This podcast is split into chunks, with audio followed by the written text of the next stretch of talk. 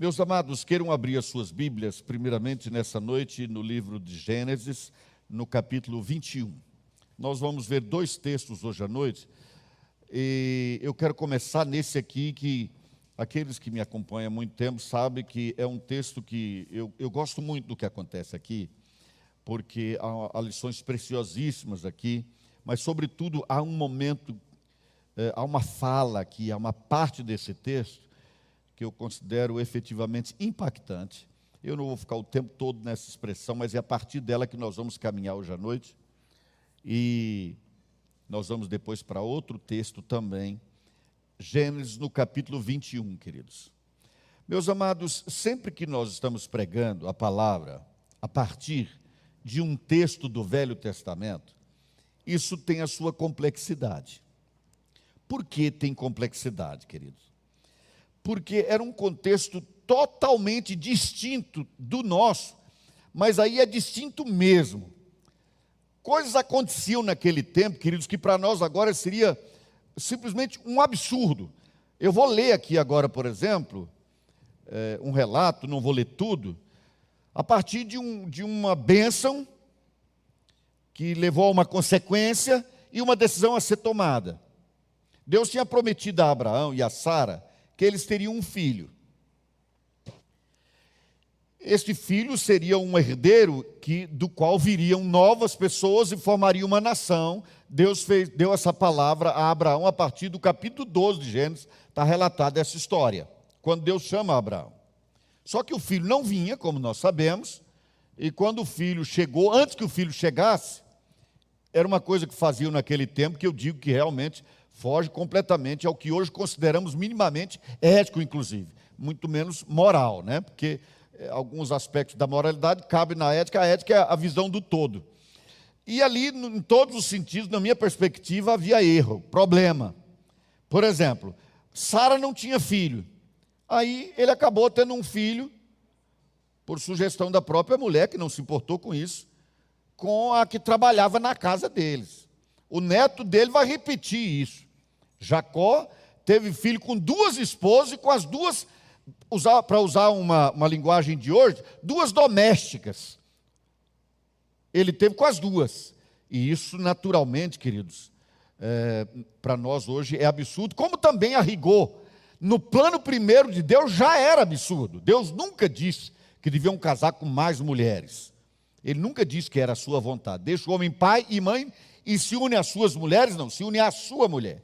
Então já era uma situação anômala daquilo que era a vontade de Deus. Mas Abraão vai fazer coisa ou outra absurda também. A mulher dele parecia ser muito bonita, por duas vezes ela, ele a entregou para alguém dizendo que era irmã dele, a Abimeleque e a Faraó. E o que é pior, ele acabou ficando rico, inclusive, com isso, porque pegou muito dinheiro. Então tem, uma, tem alguns aspectos morais aqui, queridos, que são para nós agora de arrepiar. Mas aí, Deus cumpre o prometido. Quando Sara estava chegando aos 90 anos, ela teve um filho. Ele já estava chegando a 100, 90 e 100. E ela amamentou o filho. Inclusive, é, naquele tempo, vocês imaginam, queridos, até hoje a humanidade luta contra a, a, a morte de criança, a expressão me fugiu. Agora vocês imaginem, há 4 mil anos, como isso acontecia. As crianças morriam demais. Não tínhamos a, a medicina que temos hoje. Não tinham. Então, quando o menino desmamou, que àquela altura era por volta de três anos, houve um banquete, houve uma festa. Sabem por quê? Porque o menino passou a fase crítica. O menino viveu. Não só veio ao mundo, mas viveu. Então houve um banquete, houve uma festa na casa dele. De Abraão, Sara, fizeram uma festa. Me parece que durante a festa houve um bullying. Ismael já era um garoto aí de 16, 17 anos, o filho da escrava de Sara, Ismael. E ele riu, por algum motivo, do garoto. Hoje seria um bullying. E a mãe viu, agora vocês imaginam. Uma mãe vê o filho sofrendo bullying. Então ela procurou na hora o marido e disse: Ó, essa aí bota para fora. não quero. Só que ele não concordou de, de pronto, porque era o filho dele também. Mas aí eu não vou entrar nesse mérito. Houve uma palavra do Senhor dizendo: pode deixar aí. Eu vou abençoar também, é seu filho também. Mas não vão crescer juntos. Porque aquilo que eu tinha dito para você vai acontecer por meio de é, Isaac e não por meio de Ismael. Pois bem, queridos, nesse contexto é que se insere a história que nós vamos ver agora. Versículo 8 de Gênesis 21. Isaac cresceu e foi desmamado. Nesse dia em que o menino foi desmamado, deu a Abraão um grande banquete. Vendo Sara que o filho de Agar, que era a escrava, a egípcia, o qual ela dera à luz a Abraão, caçoava de Isaac, você vai ver aí que ele riu dele, riu-se dele, caçoava de Isaac, disse a Abraão: rejeita essa escrava, e essa palavra escrava aqui é uma palavra mais agressiva. Ela queria mostrar que ela não tinha valor, não podia ser honrada ali essa escrava e seu filho, porque o filho dessa escrava não será herdeiro com Isaac, meu filho. Briga familiar, quando. Aqui há algo para se aprender, querido. Deus fez uma promessa, não tenta cumprir por ele, deixa ele fazer no tempo dele. Porque o vacilo aqui foi esse. Aliás, vou abrir esse parente que já é do conhecimento, mas eventualmente ninguém parou para pensar nisso ainda. A briga que existe até hoje entre cerca de 22 nações árabes. E Israel tem a ver com essa confusão que aconteceu na cozinha de Abraão, porque Abraão e Sara, tentando ajudar Deus a cumprir a promessa dele, levaram-no a ter um filho com a escrava, ao invés de ter o um filho com a esposa dele. Ou seja, fizeram contra a vontade de Deus e a gente sofre consequência disso até hoje. Porque não há decisão inconsequente, querido. Toda decisão tem suas consequências, algumas de imediato, outras de médio e longo prazo. Pareceu isso, eu estou no versículo 11, muito penoso aos olhos de Abraão por causa de seu filho. Disse, porém, Deus a Abraão: Não te pareça isso mal por causa do moço e por causa da tua serva. Atende a Sara em tudo o que ela te disser, porque por Isaque será chamada a tua descendência. Mas também do filho da serva farei uma grande nação, por ser ele teu descendente. Foi o que eu contei para vocês até agora. Sim, daqui para frente agora está a novidade. Levantou-se, pois, Abraão de madrugada, tomou pão e um odre de água, pô-los às costas de Agar, deu-lhe o menino e a despediu. Situação difícil. A mulher era a mãe daquele que seria o herdeiro. Imagine como ela era tratada. De uma hora para outra, ele arruma uma, uma matulazinha para ela, né? entrega um bornalzinho, isso aqui é para você comer, essa água é para beber. Tchau. Vai-se embora. De novo, queridos, isso hoje seria reprovado por todo mundo. Eu não vou entrar nessa questão de costume daquele tempo. O fato é que foi assim que aconteceu. Então vamos lendo daqui para frente. Então botou um odre, pôs às costas de H. Uma mulher carregava tudo que ela tinha, ela levou nas costas. Deu-lhe o menino, esse, essa palavra menino é a mesma eventualmente aqui traduzida como menino, às vezes como rapaz, exatamente para mostrar que era um período de adolescência, não era uma criança mais. Deu-lhe o menino e a despediu. Ela saiu andando errante pelo deserto de Berseba. Tendo-se acabado a água do odre, colocou ela, o menino, debaixo de um dos arbustos, e afastando-se, foi sentar-se de frente à distância de um tiro de arco, porque dizia: Assim não verei morrer o menino e sentando-se em frente dele, levantou a voz e chorou. Deus, porém, ouviu a voz do menino, e o anjo de Deus chamou do céu a Agar e lhe disse: Que tens, Agar? Não temas, porque Deus ouviu a voz do menino. Daí onde está. Ergue-te, levanta o rapaz, segura-o pela mão, porque eu farei dele um grande povo. Abrindo-lhe Deus os olhos, viu ela um poço de água. E indo a ele, encheu de água o odre e deu de beber ao rapaz. Deus estava com o rapaz que cresceu, habitou no deserto e se tornou flecheiro. Habitou no deserto de Parã e sua mãe o casou com uma mulher da terra do Egito. A frase que me chama mais atenção, que eu quero trazer para vocês, mais uma vez aqui hoje à noite, queridos, é essa, versículo 19. Abrindo-lhe Deus os olhos, viu ela um poço d'água.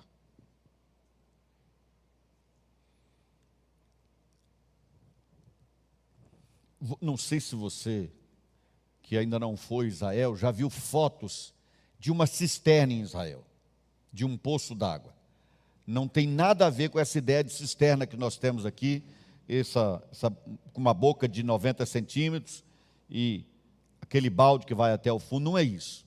Eventualmente, uma cisterna lá, ou um poço, é um lugar que cabe milhares e milhares de litros d'água, eventualmente captados diretamente da chuva pela rocha e ele é, ele é depositado. Noutras situações, de algum filete d'água permanente. Não é algo tão pequeno, é algo que não se possa ver, que não se possa perceber. Mas aqui, curiosamente, esse texto diz que Deus abriu os olhos daquela mulher e ela viu um poço. Ela ficou com receio de que o menino morreria, pôs o menino no lugar, sentou-se no outro para não ver o menino morrendo e não conseguiu ver o poço. Isso aqui para mim diz muito, querido. Diz muito. Estando em frente a um poço, de tal maneira que a Bíblia não diz que Deus a pegou pela mão e levou a um poço. Deus abriu os olhos e ela viu o poço que estava lá. Não é incomum, aliás, infelizmente, é muito comum que aconteça na nossa caminhada esse tipo de situação em que a solução de Deus para nós esteja à nossa frente, à nossa vista, e a gente não consegue perceber. Não consegue perceber. É como quando você, especialmente você, homem que está me ouvindo, você vai à geladeira e diz assim: não tem mais queijo. E a esposa chega e pega dois tipos de queijo diferentes que estavam na sua frente, mas você não vê. Não é comum os homens fazerem isso? Não viu. Vocês sabem, queridos, às vezes isso acontece com a gente é, espiritualmente também, no nosso dia a dia, no trabalho, em casa, na igreja, circunstancialmente, em família. Está ali à nossa frente e a gente não vê. Por que essa mulher estava a, ao lado de um poço, podia ver o poço, era solução para o grande problema da vida dela e ela não via? Vamos voltar. Volta comigo até o versículo 14. Como é que diz o final do versículo 14? Diz assim: Ela saiu andando errante pelo deserto de Berseba. Meus amados, Abraão já estava bem ao norte dessa região. Essa mulher, o texto diz que quando ela botou aquele, aquele lanche nas costas e pegou aquele odre d'água, ela saiu errante. Por que essa expressão errante? Ela não tinha um plano de viagem. Ela não sabia para onde estava indo. Ela não parou e pensou assim: bom, eu estou expulsa de casa. Em que direção eu vou? Qual é o plano agora? O que, é que eu faço? O que eu vou fazer da minha vida? Se ela eventualmente tivesse tomado um tempo para planejar a sua trajetória, acredito eu, ela não teria tomado a direção que tomou. A mim me parece que ela tomou a direção sul que era entrando o deserto adentro. Ela podia ir noutra direção e ir para uma cidade mais próxima, algo assim. Mas ela tomou a direção do deserto porque ele disse que ela saiu errante.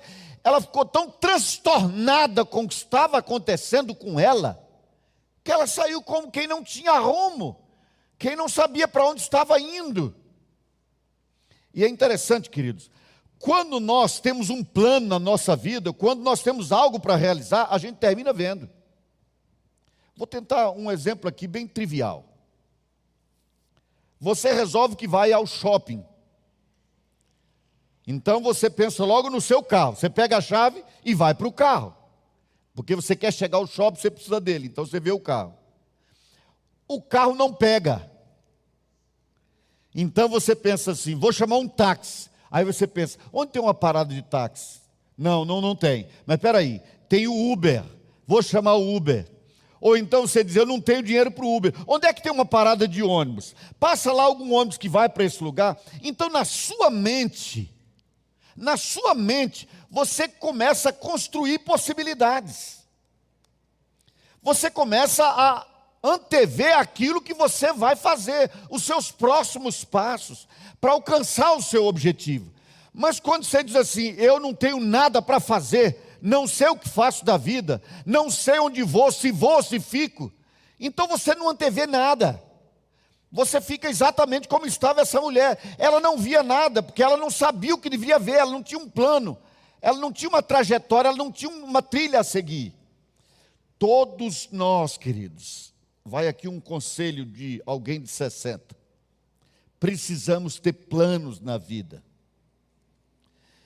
Eu em casa sempre digo isso a Ana. Eu espero que quando o Senhor me levar, muitas pessoas digam assim: logo agora que ele tinha tantos planos. Porque eu tenho vivido com muitos planos e espero morrer na mesma condição.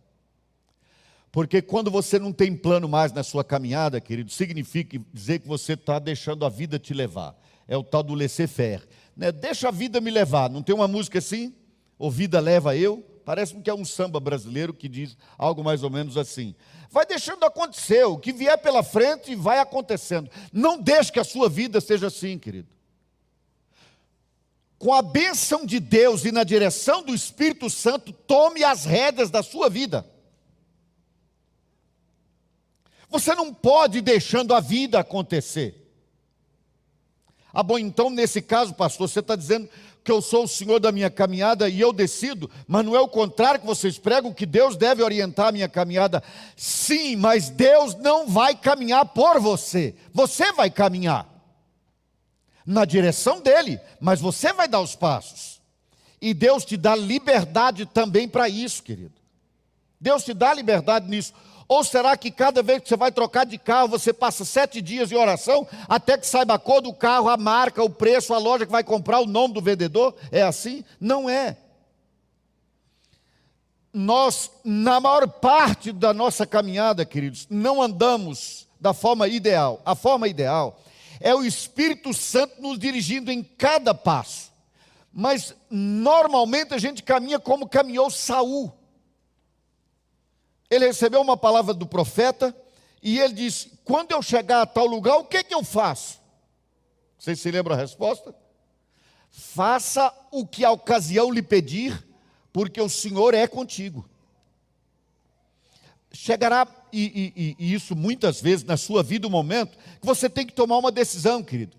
Mas se você sabe onde quer chegar, se você sabe a razão pela qual, qual Deus te pôs nesse mundo, então você já sabe para onde vai, você tem já na sua mente possibilidades, elas serão construídas ao longo da sua vida.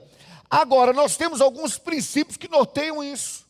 Por exemplo, a Bíblia ensina que tudo que você fizer, faça de coração, faça bem feito. Segundo, tudo que você fizer, faça como para o Senhor. Tudo que você fizer, faça para glorificar o nome dEle. A partir dessas diretrizes fundamentais, toque a sua vida, mas não toque a sua vida sem saber para onde está indo. Não ande errante para ver no que dá. Não caminhe assim, porque você será muito, muito mais frutífera, sua vida será, se você sabe exatamente para onde está indo, o que Deus espera de você. Planeje. Não deixe a vida ir acontecendo. Com certeza isso será ruim para você e não vai permitir a você frutificar como Deus espera que você faça. Essa mulher saiu errante. Ela não viu o poço porque ela não estava à procura de um poço. Ela nem tinha expectativa disso. Ela não imaginava que pudesse chegar a algum poço. Ela nem pensou num poço, ela só pensava no filho que estava para morrer. E aí vem a segunda razão, eu creio, aqui da sua cegueira. Caminha comigo aí, versículo 15, mais uma vez. Tendo-se acabado a água do odre, colocou ela o menino debaixo de um dos arbustos e, afastando-se, foi sentar-se de frente à distância de um tiro de arco, não sei que distância é essa, mas certamente era uma distância em que um podia ver o outro, porque dizia: assim não verei morrer o menino. Sabe o que é isso aqui, querido? Desânimo, desistência. Ela desanimou. É curioso, queridos, porque a impressão que eu tenho é que esse adolescente estava passando mal. A impressão que eu tenho é que por causa da sede, ela era mais forte do que ele, ele começou a passar muito mal, e ela pensou que ele ia morrer. Então ela disse: Eu não quero ver morrer. Não era uma criança, era uma adolescente, a essa altura, 16, 17 anos.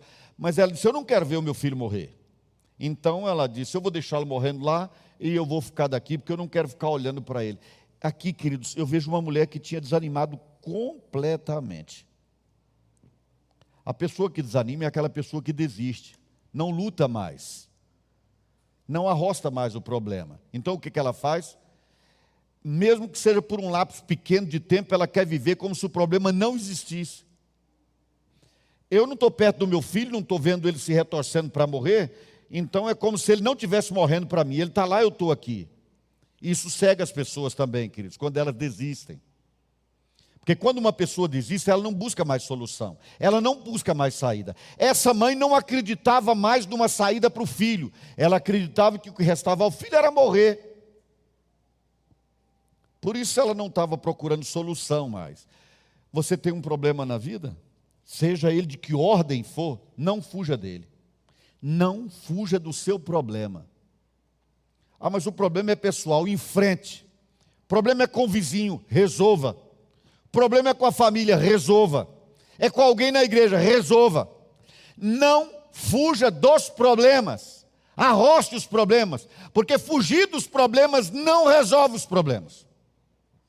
Fazer de conta que não tem dívida não paga conta. Então não desista, continue buscando saídas, buscando possibilidades, mas não desista, queridos. O que houve nessa mulher aqui foi um desânimo total. Ela não acreditava em nem mais uma saída. Ela só concluiu que o filho ia morrer. Ponto. O filho morreu? Não, então ela estava errada.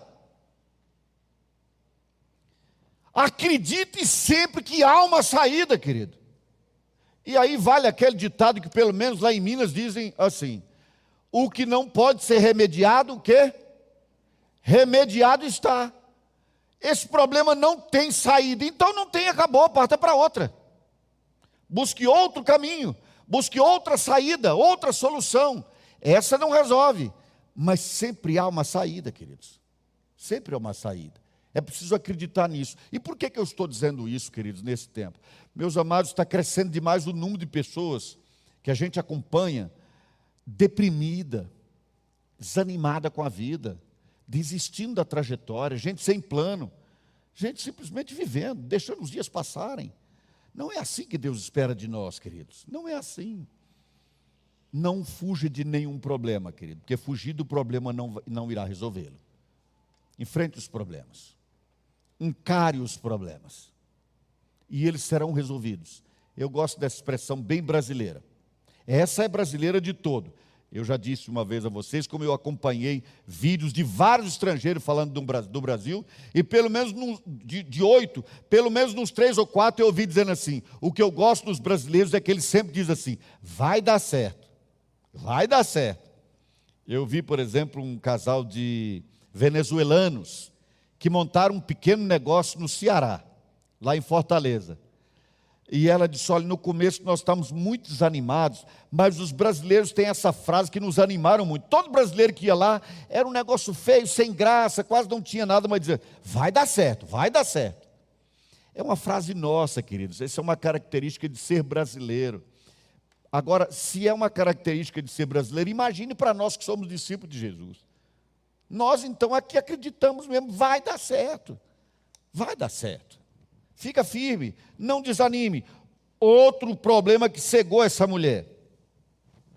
E afastando-se, foi sentar-se de fronte à distância de um tiro de arco, porque dizia: Assim não verei morrer o menino. E sentando-se em frente dele, levantou a voz e chorou.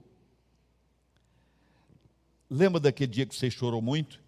E aí você quer enxergar melhor, você enxuga as lágrimas, né? E olha para enxergar melhor.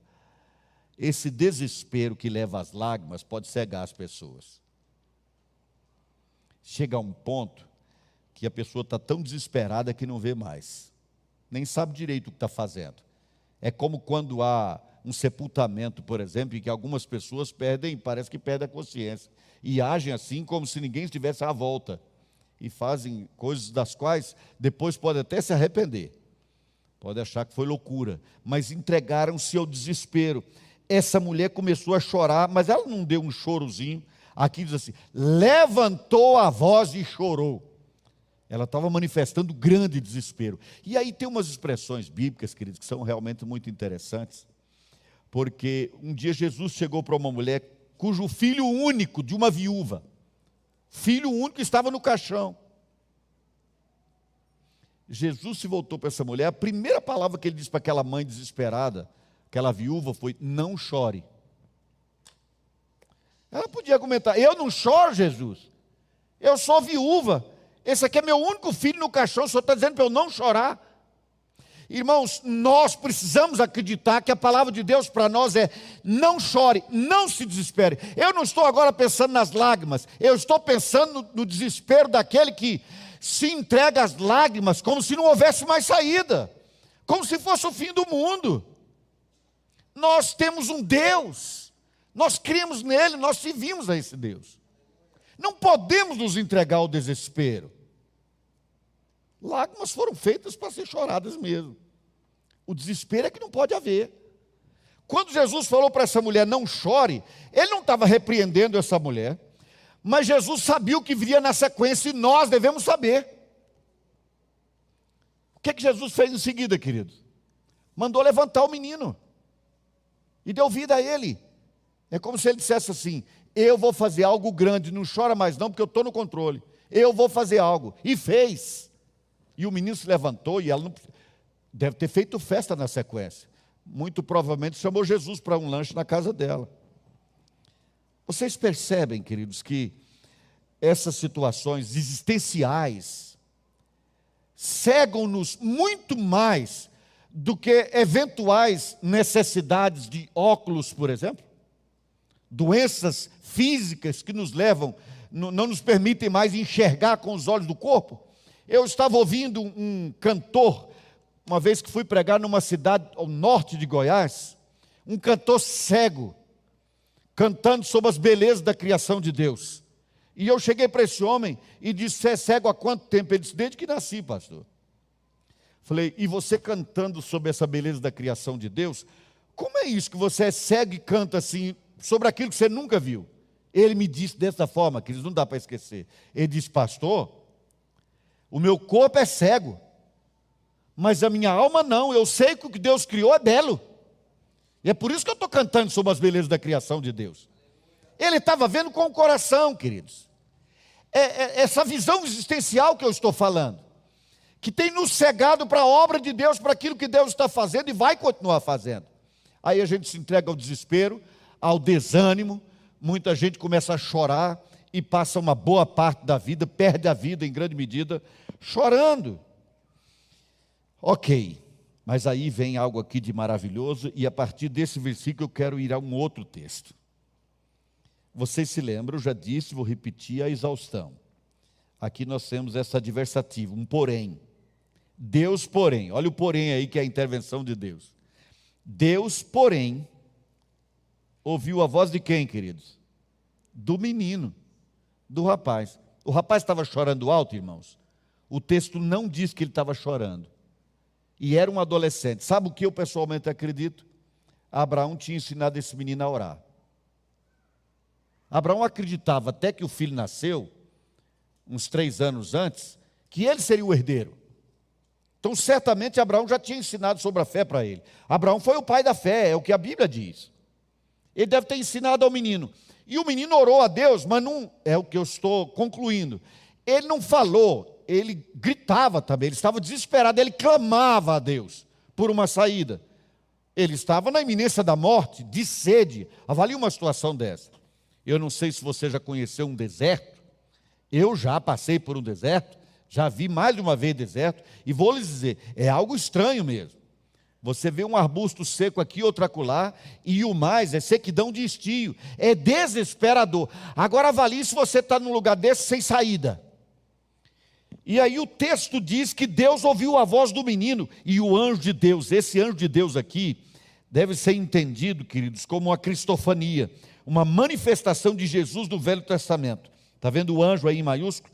o anjo de Deus chamou do céu a Agar e lhe disse: De novo, a forma dele falar é interessante. Que tens, Agar? O que ele estava dizendo, queridos, quando ele pergunta: O que, é que você tem? Ele sabia o que ela tinha, mas queria que ela externasse tudo que estava lá dentro, porque ela estava mostrando um desespero total, um desânimo absoluto, chorando alto, gritando e chorando.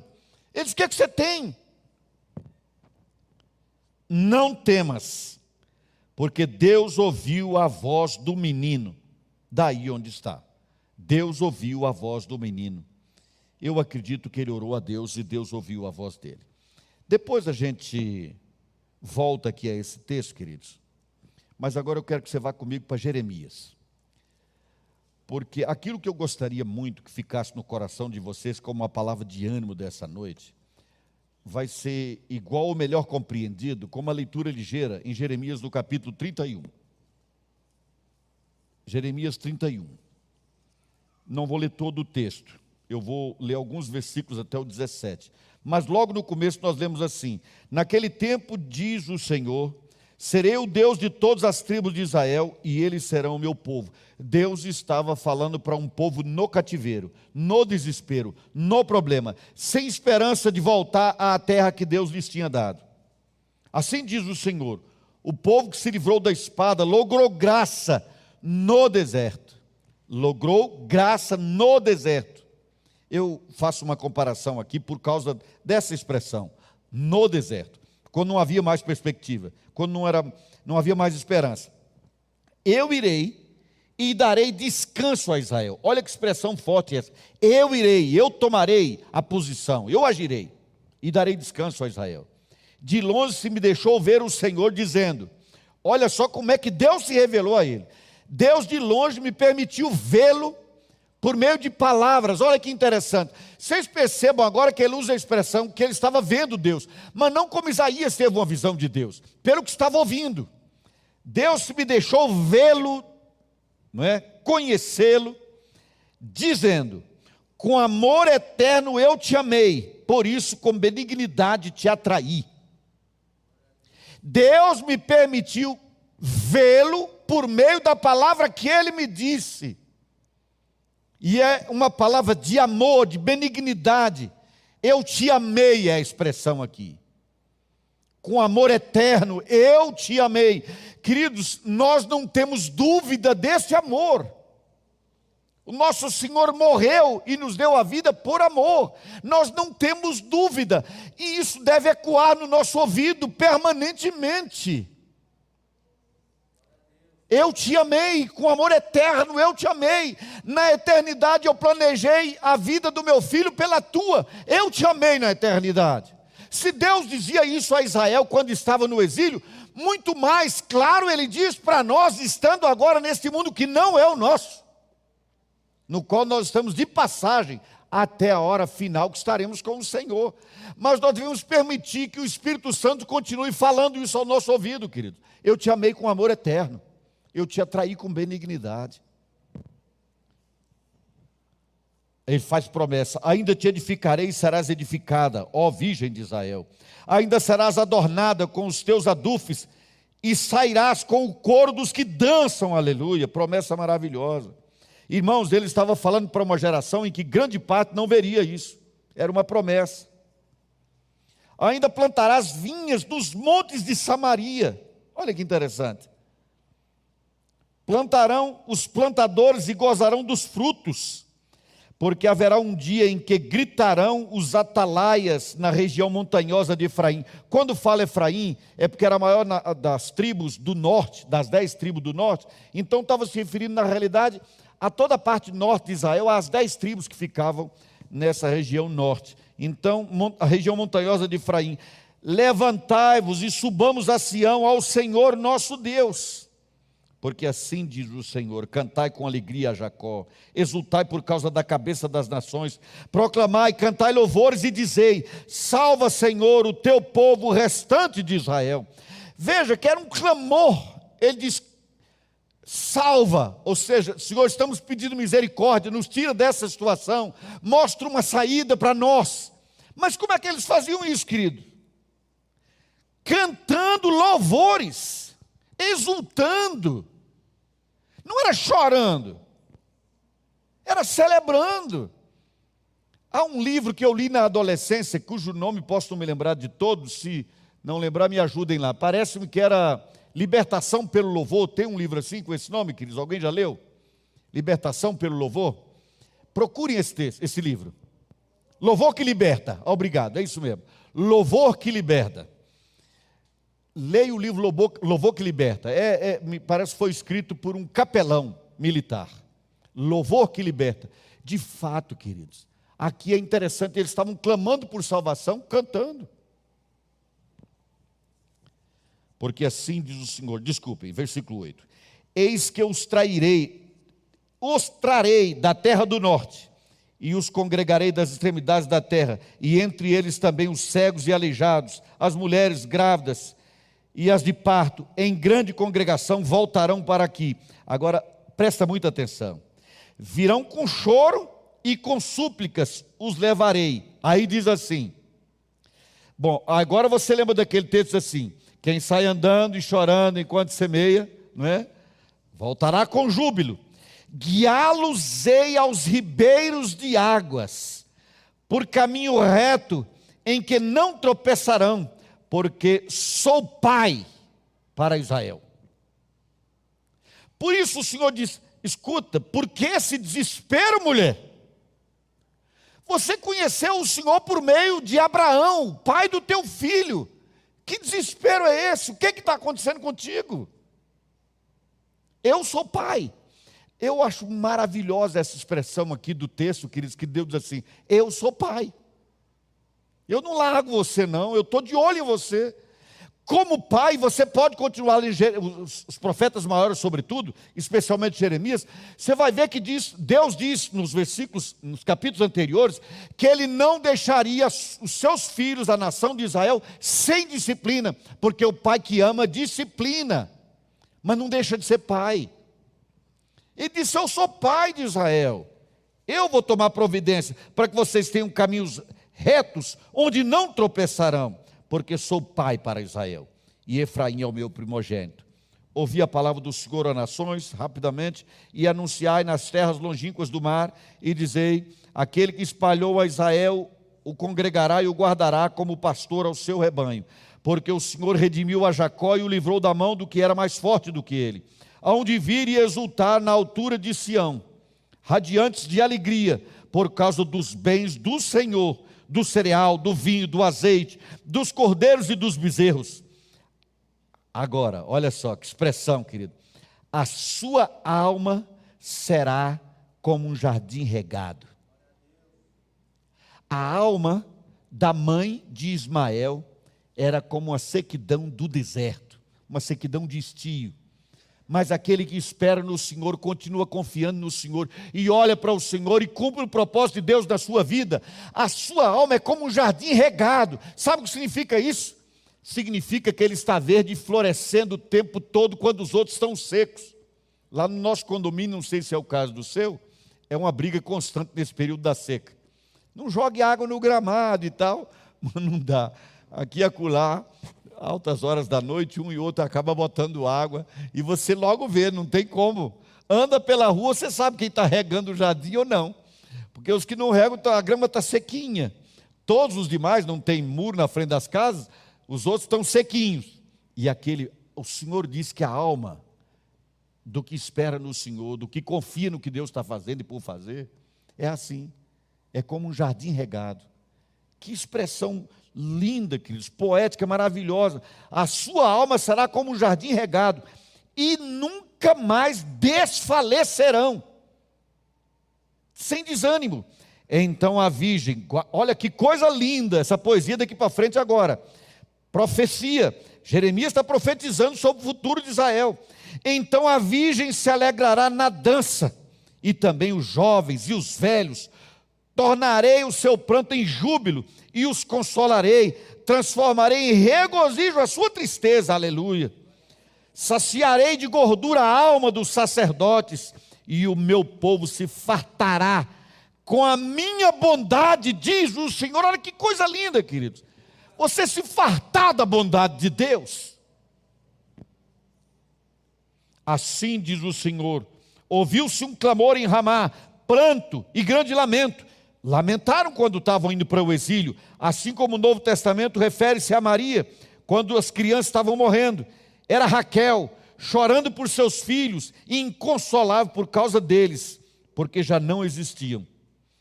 Guarda de novo, decore isso aí. Assim diz o Senhor: reprime a tua voz de choro.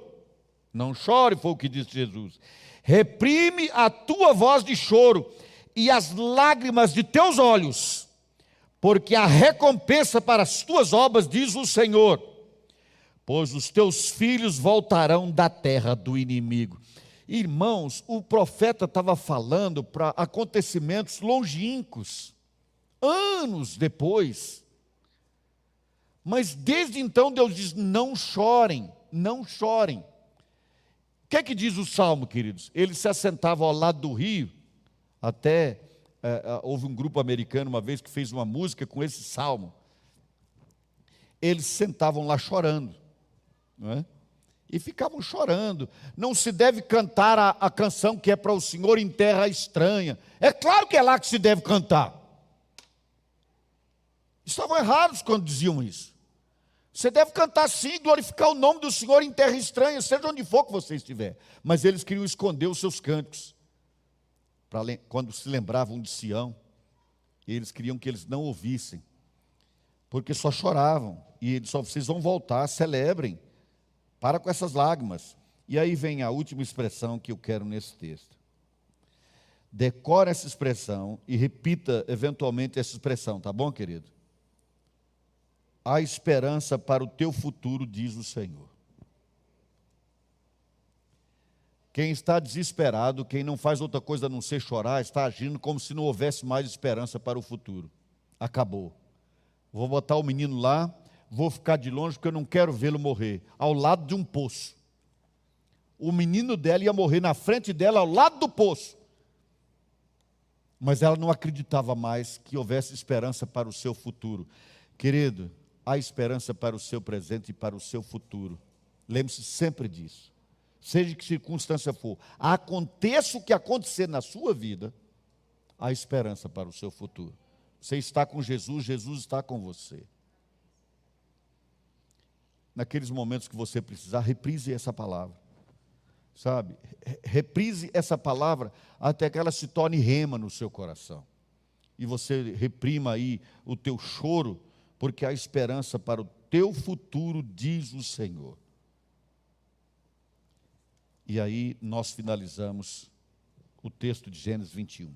Volta de novo para Gênesis 21. O que está acontecendo contigo? Por que você está tão desesperada? Deus ouviu a voz do menino. O Senhor já o ouviu. Agora, o que, que o Senhor diz para aquela mulher, queridos? Olha aqui, versículo de número 18. Ergue-te, levanta o rapaz segura-o pela mão, porque eu farei dele um grande povo. De fato, hoje são mais de 20 nações. O que Deus disse para ela foi o seguinte: Deus já ouviu a oração, Deus já ouviu o choro, o clamor do menino. Então agora levanta, levanta, ergue-te, e depois levanta o menino também. Você primeiro, você primeiro, depois vai levanta ele também. Receba essa palavra para você também, querido. Ergue-te. É preciso agir. Você já sabe agora que pode ter esperança. Você sabe por que pode ter esperança. Então levanta e age. Levanta e age. Meus irmãos, o que eventualmente nos faz cegar o entendimento e a gente não consegue ver aquilo que Deus tem para nós, é porque a gente fica esperando que algo aconteça e a gente simplesmente assista aos acontecimentos. Não. Antes de abrir os olhos da mulher, Deus mandou a mulher levantar. Ela não tinha visto ainda. Ela não tinha visto ainda. A palavra foi levanta. Não foi veja, foi levanta. Levanta e age. Então, favor e a favor do menino também. Faça a mesma coisa, querido, em nome de Jesus. tem algo para arrostar, para encarar, para enfrentar, para resolver, levanta e age. Toma atitude. Eventualmente, a gente não, não é mais nem tempo de orar, é tempo de agir. Isso aconteceu no Velho Testamento, quando Esdras, diante do pecado da nação, se ajoelhou e não fazia outra coisa a não ser chorar no templo. Chorava, chorava, chorava, chorava. E a palavra do Senhor para ele foi: levanta, através de um homem que a gente, um nome que aparece ali e desaparece para sempre, mas que mudou a história. Porque ele falou: Esdras, por que você só fica chorando assim? Levanta, toma providência, essa causa é de tua incumbência. Nós só vamos te ajudar. Mas se é você que resolve, levanta e age. Levanta e age. Eles estavam dizendo ao líder deles, que só chorava. Queridos, ficar só de cabeça baixada, orando e chorando, não resolve, não. Tem que agir. Vocês se lembram do caso de quando Josué se pôs ajoelhado, cabeça no pó, orando porque tinha sido derrotado por uma cidadezinha de nada, cidade de Ai. E ele orando, orando, e a palavra do Senhor qual foi? Escuta, ô Josué, por que, que você está aí com a cabeça no pó orando? Ele disse assim: Israel pecou. Ou seja, tem providência para ser tomada. Não é hora só de orar, é hora de agir, é hora de fazer. Algo tem, pra, tem que ser feito, faça. É isso que esse texto está dizendo. Antes de abrir os olhos, Deus mandou agir. E por que, que ela devia fazer isso? Porque ela tinha uma palavra de Deus para ela. A palavra foi: O Senhor já ouviu a voz do menino. Essa palavra tem que bastar para agir. Antes de ver, sim, Senhor, eu vou me levantar para ir para onde? Quem mandou levantar vai dar a direção. Mas é preciso ter fé para levantar a partir da palavra dada. Meus amados, nós temos a palavra dada. Por isso que ao invés de desanimar, chorar, e desistir, nós nos levantamos e agimos em nome do Senhor, porque a palavra já foi dada para nós. A vontade do Senhor é que a nossa alma seja como um jardim regado. Deus quer agir como nosso Pai, porque Ele é o nosso Pai. Não é um pai distante, é Abba Pai, o nosso paizinho querido. É o nosso painho, como diriam os baianos. E aí, finalmente, chegamos a esse momento que ele disse: segura a mão do menino, e abrindo-lhe Deus os olhos, viu ela um poço de água. Olha que coisa incrível. Agora ela está em pé, viu o poço. Ela agiu primeiro. Sentada lá chorando, não, não viu o poço. Em pé, como o Senhor mandou, viu o poço e indo a ele, encheu de água o odre e deu de beber ao rapaz. Nem o menino morreu, nem ela morreu. Ela obedeceu à palavra que lhe foi dada. E Deus abriu os olhos. Deus estava com o rapaz que cresceu, habitou no deserto e se tornou flecheiro habitou no deserto de Parã, e sua mãe o casou com uma mulher da terra do Egito. Daí o parentesco dos egípcios com os descendentes de Ismael. Uma confissão faço a vocês. Eu também já passei por momentos desesperadores, queridos, que a gente não sabe o que fazer. E a gente consegue entrar no automático em tudo isso que a gente diz, não. É por isso que a gente precisa voltar sempre à palavra, ler de novo, memorizar partes dela. Eu não sei mais quantas dezenas de vezes eu já li esse texto. E às vezes eu canto esse texto. Eu aprendi a cantar parte desse texto em 79. Eu tinha 17 anos. Eu estava num congresso chamado Geração 79, em São Paulo e eu participava como conselheiro numa campanha do pregador americano Billy Graham. E lá eu aprendi a cantar essa canção, que fala dessa mulher que sai na dança, e os jovens e os velhos com ela. Nós devemos nos alegrar na dança, queridos. Quando você vem para a igreja, querido, vem com essa disposição. E quando você sair dessa igreja, saia com a mesma disposição. Cante a Deus, cante louvores. Não importa o que acontecer no dia 7 de setembro, nós vamos continuar cantando e louvando ao nosso Deus. Amém, queridos? Nós vamos continuar bendizendo o nome do Senhor, porque Deus está muito além desse país, de presidente, seja quem for, é o nosso Deus. Amém?